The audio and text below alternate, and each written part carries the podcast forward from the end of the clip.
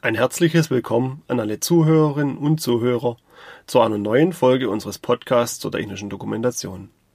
Mein Name ist Florian Schmieder und ich bin bei der GFT Akademie verantwortlich für den Bereich der technischen Dokumentation.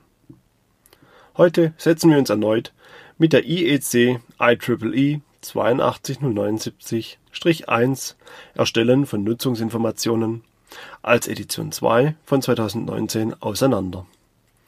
In der letzten Folge haben wir uns das Prinzip der Korrektheit angeschaut. Heute schauen wir uns das Prinzip Prägnanz an. In diesem Zuge möchte ich auf unsere Online-Seminare hinweisen. Wir haben neue Themen in unsere Seminare aufgenommen. Diese finden Sie unter dem Link in den Show Notes. Eine wichtige Anmerkung vorweg. Die neue 82079 ist noch nicht in Deutsch erschienen. Wir arbeiten hier mit der englischen Norm sowie einem Praxisleitfaden zur Norm. Zur deutschen Version könnte sich also noch einige Dinge ändern. Der Leitfaden wird von unserem Branchenverband herausgegeben und wurde von Leuten verfasst, die auch bei der Entstehung der Norm beteiligt waren. Einige Autoren kennen Sie vermutlich sogar aus den Interviews mit meinen Kollegen. Aufgrund der Nähe der Autoren zur Norm vermute ich daher, dass es in der finalen Version wenig bis keine Änderungen gibt. Informationen zum Leitfaden verlinke ich ebenfalls in den Show Notes. Wie immer beginnen wir erstmal mit dem, was die Norm unter diesem Prinzip versteht und welche Anforderungen an die Nutzungsinformation gestellt wird.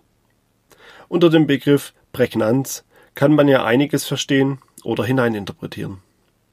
Auch dieses Mal werden wir aufgrund des Umfangs des Prinzips direkt in die Interpretation und Praxis übergehen und fließend hin und her wechseln.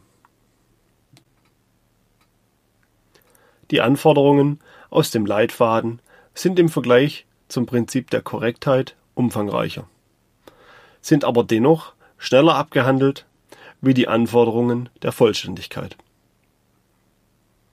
Aber auch dieses Prinzip steht nicht allein es entfaltet ebenfalls eine Wechselwirkung mit den anderen Prinzipien.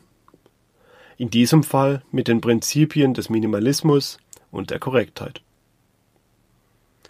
Das Prinzip der Prägnanz verlangt vom technischen Redakteur, dass die Nutzungsinformationen, also zum Beispiel die Anleitung, im Hinblick auf Inhalt, Format und Medien prägnant sein müssen. Als prägnant definiert die Norm dabei mehrere Aspekte.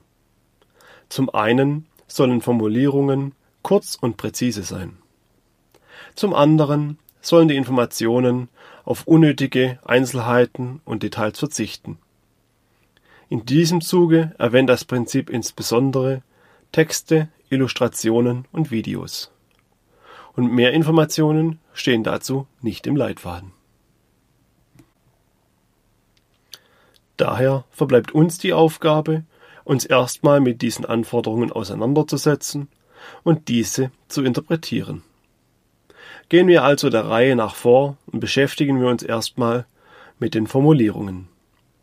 Diese sollen kurz und präzise sein. An dieser Stelle möchte ich gleich hervorheben, was nicht kurz und präzise ist. Und zwar, wenn man am Ende einer Handlungsanweisung einen Satz hinschreibt, der sinngemäß Folgendes aussagt. Zum erneuten Zusammenbau folgen Sie der Handlung in umgekehrter Reihenfolge. Das mag zwar die Handlung kürzen, führt aber häufig nicht ans Ziel. Denn würde der Leser der Handlung exakt folgen, würde er nicht weiterkommen. Fängt er beim letzten Schritt an und dort steht beispielsweise tauschen Sie die Batterie aus, würde er diese Handlung ja doppelt ausführen. Er hat sie ja schließlich schon ausgeführt. Und sollte dort stehen, setzen Sie die neue Batterie ein, hilft ihm das auch nicht weiter, denn diese ist bereits eingesetzt. Diese Sätze mit Einbau in umgekehrter Reihenfolge stimmen nämlich nicht. Es ist nicht nur die umgekehrte Reihenfolge, es sind auch immer die gegenteiligen Handlungen. Wurde etwas in der Handlung demontiert, so muss es beim Zusammenbau wieder montiert werden. Der Leser muss also wesentlich mehr nachdenken und überlegen. Und das hat nichts mehr mit einer Handlungsanweisung zu tun. Hinzu kommen mögliche Gefährdungen. Stehen in der Handlung Sicherheitshinweise vor dem Handlungsschritt, würden diese bei der umgekehrten Reihenfolge nach der Handlung stehen. Und das kann dann ganz schön ins Auge gehen. Was ist also in der Praxis stattdessen mit Prägnanz gemeint? Was sind kurze Sätze? Was sind präzise Sätze? Nun, ich glaube, da stimmt mir nun jeder zu. Ein Satz in der Länge eines Absatzes mit vier Zeilen ist definitiv nicht kurz und präzise.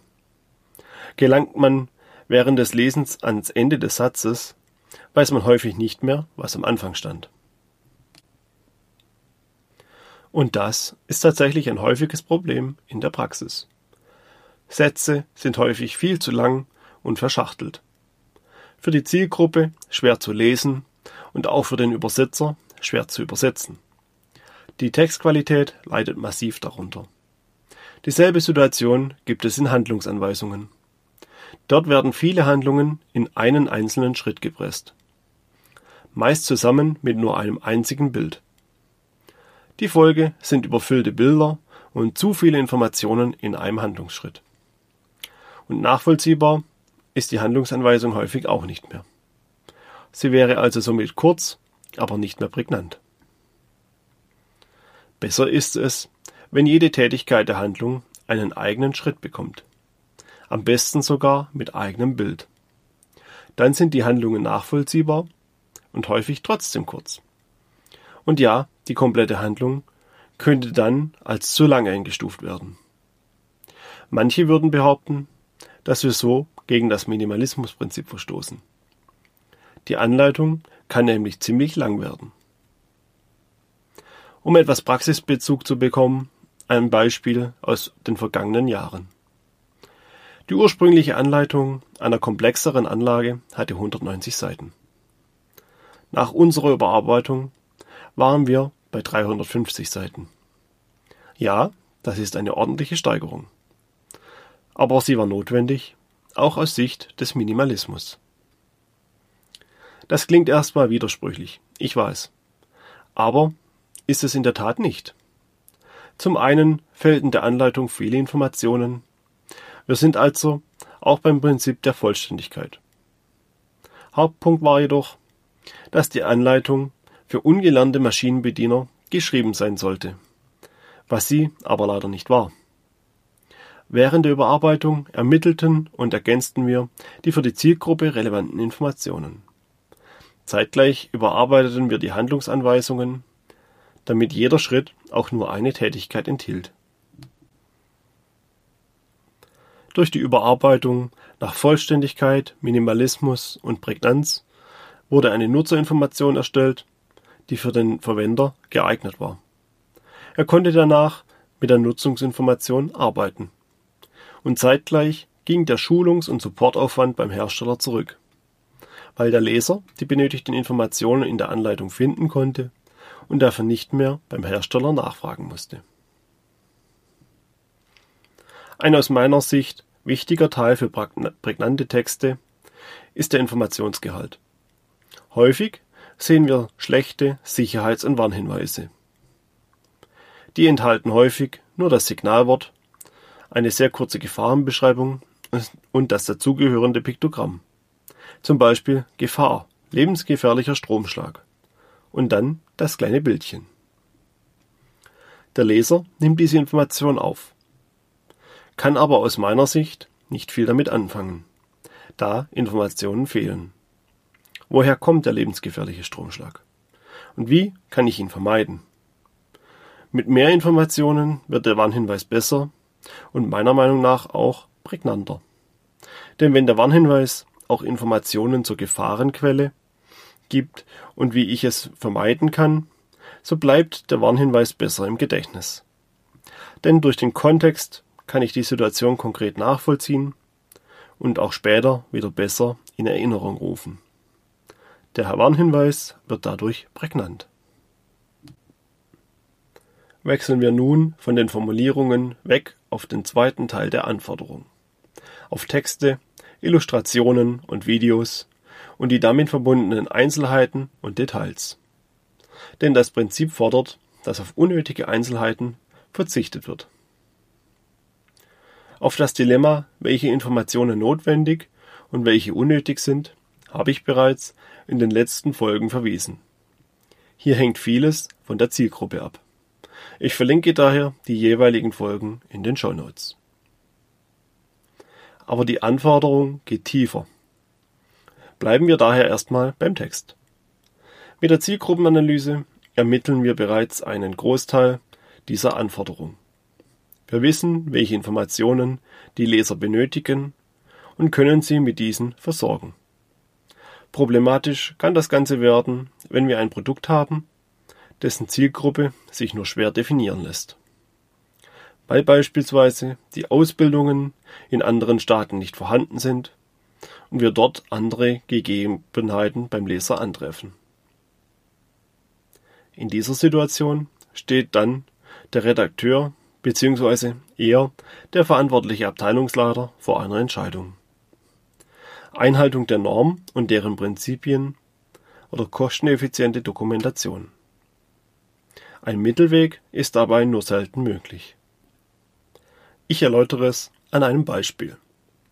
Bei einem Produkt für Deutschland muss man in der Regel nicht beschreiben, in welche Drehrichtung eine Schraube gedreht werden muss. Das ist bei uns Allgemeinwissen. Liest man Broschüren und Bücher zum Thema Betriebsanleitungen für den US-Markt, wird diese Information hingegen als erforderlich genannt, weil es dort kein Allgemeinwissen ist.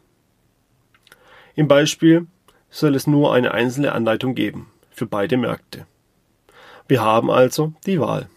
Entweder wir halten uns an die IEC IEEE 8279 und dem Prinzip der Prägnanz oder wir verstoßen durch die Aufnahme dieser Informationen gegen diese zumindest wenn man die Anleitung im Kontext des deutschen Marktes betrachtet.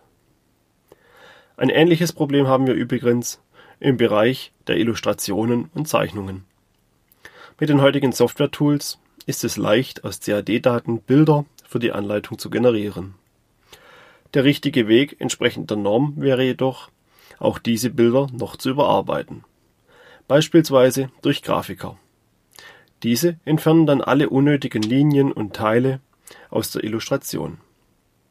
Das Ergebnis ist eine vereinfachte Darstellung des Produktes, das durch die Aufarbeitung der Zeichnung schnell die Information vermittelt, die der Leser benötigt.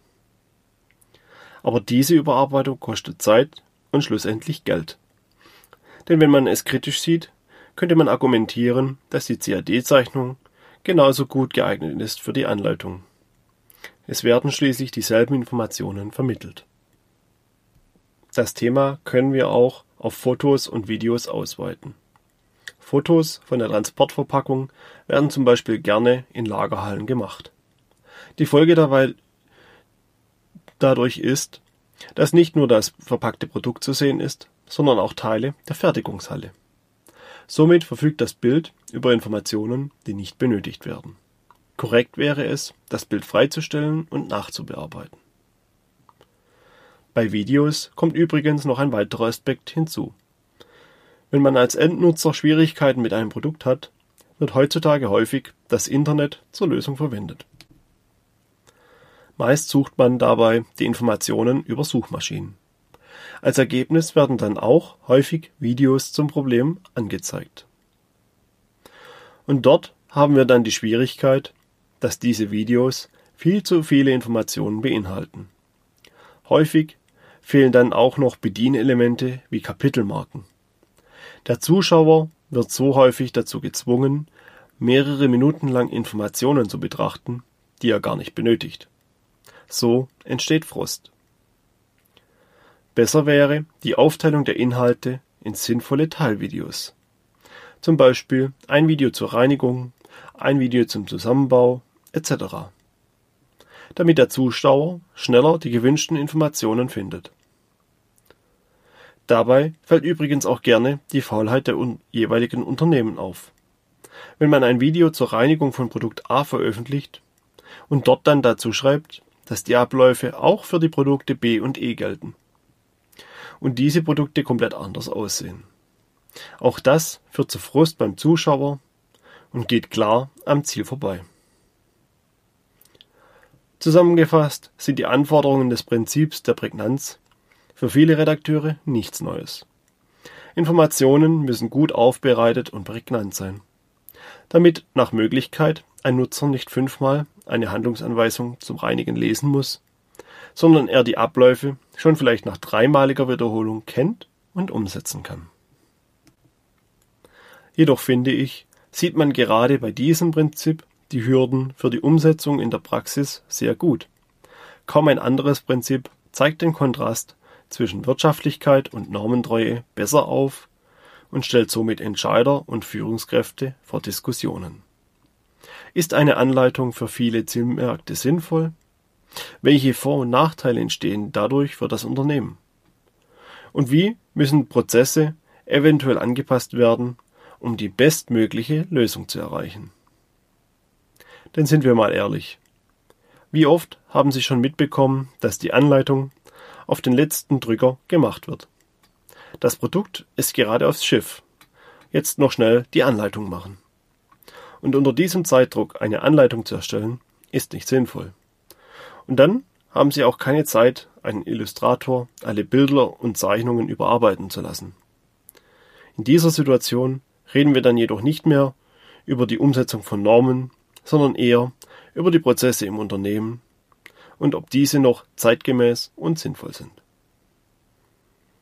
Und nun sind wir am Ende unserer heutigen Folge. Ich hoffe, ich konnte Ihnen das Prinzip der Prägnanz und die neue IEC IEEE 82079 etwas näher bringen. Falls Ihnen die Folge gefallen hat, lassen Sie uns doch ein Abo da. Ich bedanke mich fürs Zuhören. Bis zum nächsten Mal und bleiben Sie gesund.